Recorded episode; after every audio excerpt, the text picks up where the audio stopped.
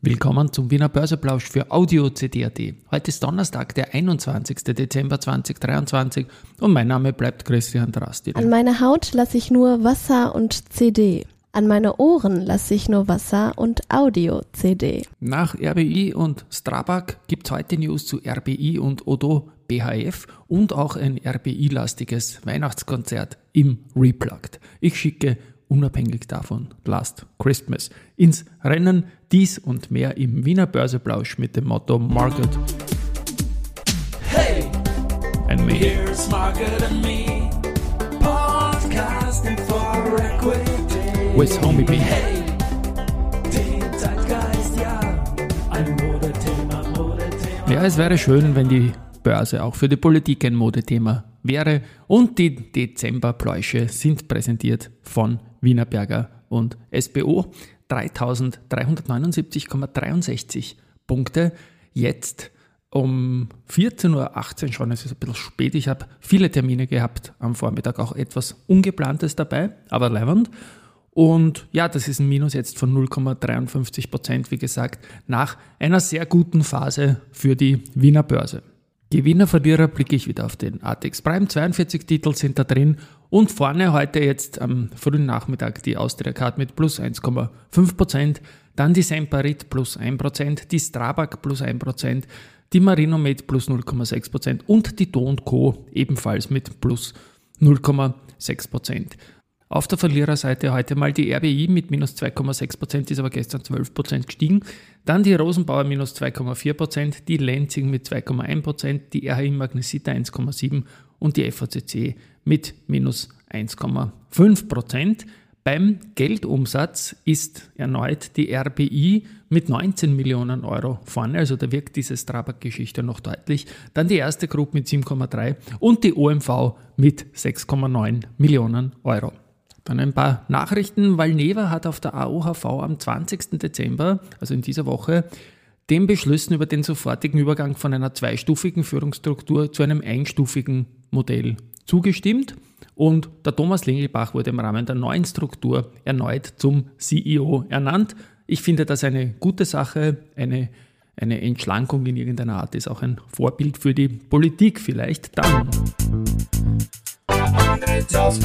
Antrittsauftrag, wieder Leseprobe, Papel Prensa SA. Es geht um eine komplette OCC-Linie Old Corrugated Containers einschließlich eines React-Aufbereitungssystems für das Werk in Bonus, Buenos Aires, das sollte man können als Fußballfan, in Argentinien, Stichwort Riverblade. Die Inbetriebnahme ist für 2024 geplant. Äh, die FMA hat die Quartalstatistik. In den österreichischen Fonds sind insgesamt 205,1 äh, Milliarden Euro. Fondsvermögen verwaltet, das ist ein Minus von 1,2 Prozent oder 2,5 Milliarden Euro zum Vorquartal. Und jetzt geht es sicher wieder nach oben, denn die Preiseffekte sind positiv. Im dritten Quartal war das nicht der Fall. Dann Austria Card. Panagiotis Spyropoulos wird bis Ende des ersten Halbjahres von seiner Rolle als CEO äh, zurücktreten. Und als Nachfolger wird mit Wirkung spätestens, weil er eben so lange auch Zeit hat, bis 1.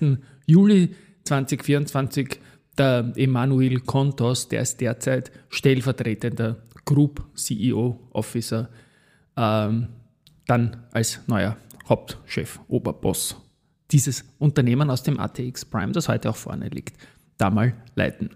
Genau. Und der Aufsichtsrat von Frauenthal und der Hannes Winkler, das ist der CEO, die haben sich auch zusammengesetzt und der Vertrag wird von Ende 2023, also wäre schon bald ausgelaufen, bis Ende 2026 verlängert. Dann haben wir. Main Event. RBI und Odo BHF gehen eine Partnerschaft in den Bereichen Equity Sales und Aktienresearch Research, sorry, für Österreich und CEE ein. Also das gesamte Equity Sales und Institut Institutional Equity Research Team der RBI wird Teil der ODO, sage ich da immer, BHF-Plattform. Und damit ist man Top 3 im, im Research äh, in Europa und wird auch eine führende Plattform im Research für österreichische Emittenten beibehalten. Das Universum äh, in CEE will man ausweiten und natürlich so ein Netzwerk mit mehr als 80 Analystinnen, da kann man schon profitieren. Und ich habe heute eine Aufnahme gehabt mit Gunter Däuber, mit Head of Raiffeisen Research. Und da haben wir natürlich auch diese Facette angesprochen. Die ganze Folge wird dann morgen gesendet und da geht es auch noch äh, ganz, ganz stark in Richtung RBI und Strabag, der Deal, der schnell gekommen ist in dieser Woche. Und, aber jetzt reden wir mal über RBI und Odo BHF.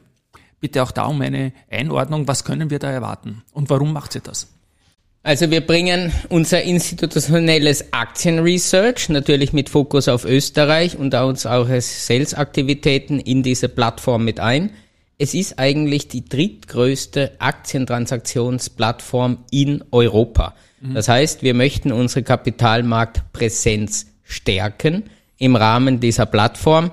Das heißt, es wird aller Voraussicht nach im Jahresverlauf eine Odo BHF Filiale Wien geben, mhm. die natürlich dann auch diese Kapitalmarkt Coverage und Transaktionen letztendlich sozusagen mit unterstützt, während wir einen Teil natürlich des Kapitalmarktgeschäftes selber, also Equity Capital Markets, selber in der RBI behalten. Das ist ganz klar eine Transaktion, die natürlich äh, darauf abzielt, zum führenden Anbieter im Primärmarkt und Sekundärmarkt für Aktien in Österreich und Zentralosteuropa zu werden ein klares Commitment äh, zum Kapitalmarkt, ein Zugang zu 800 institutionellen Investoren in Europa und global. Ich denke, das ist natürlich etwas, was dem Finanzplatz Wien äh, sehr gut tun kann.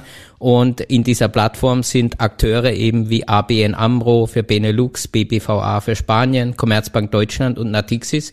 Und wir übernehmen dann hier den Österreich-Part und äh, damit ein Commitment zum Kapitalmarkt. Aber wir sehen natürlich, dass in diesem Geschäft Größe und auch Plattformen eine immer wichtigere Rolle spielen. Insofern passen wir uns der Zeit an, bleiben aber dem Kapitalmarkt Österreich verbunden.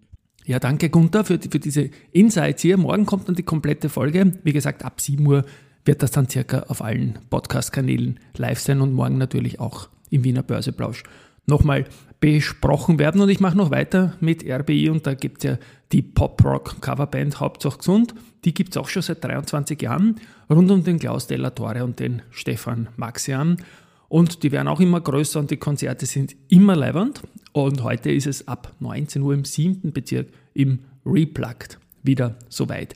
Ich werde dann im Anschluss an den äh, Research-Blog noch Last Christmas in einer bisschen Hardschatten-Version einspielen, weil ich habe jetzt einen Termin dann heute am frühen Abend auch, wo wir dieses Basislied ein bisschen anders einsingen werden mit besseren Stimmen. Aber ich habe es irgendwie so hingesungen und es klingt ein bisschen wie Gigi D'Agostino an seinen schlechten Tagen und ich spiele das dann im Anschluss an den Research-Blog, der jetzt mal kommt. Und da war Montega aktiv und die bekräftigen die Kaufempfehlung für Wolfgang und es bleibt bei 22 Euro. Und es bleibt und es bleibt. Okay, dann bleibt es auch. Und jetzt Last Christmas. Tschüss und Baba.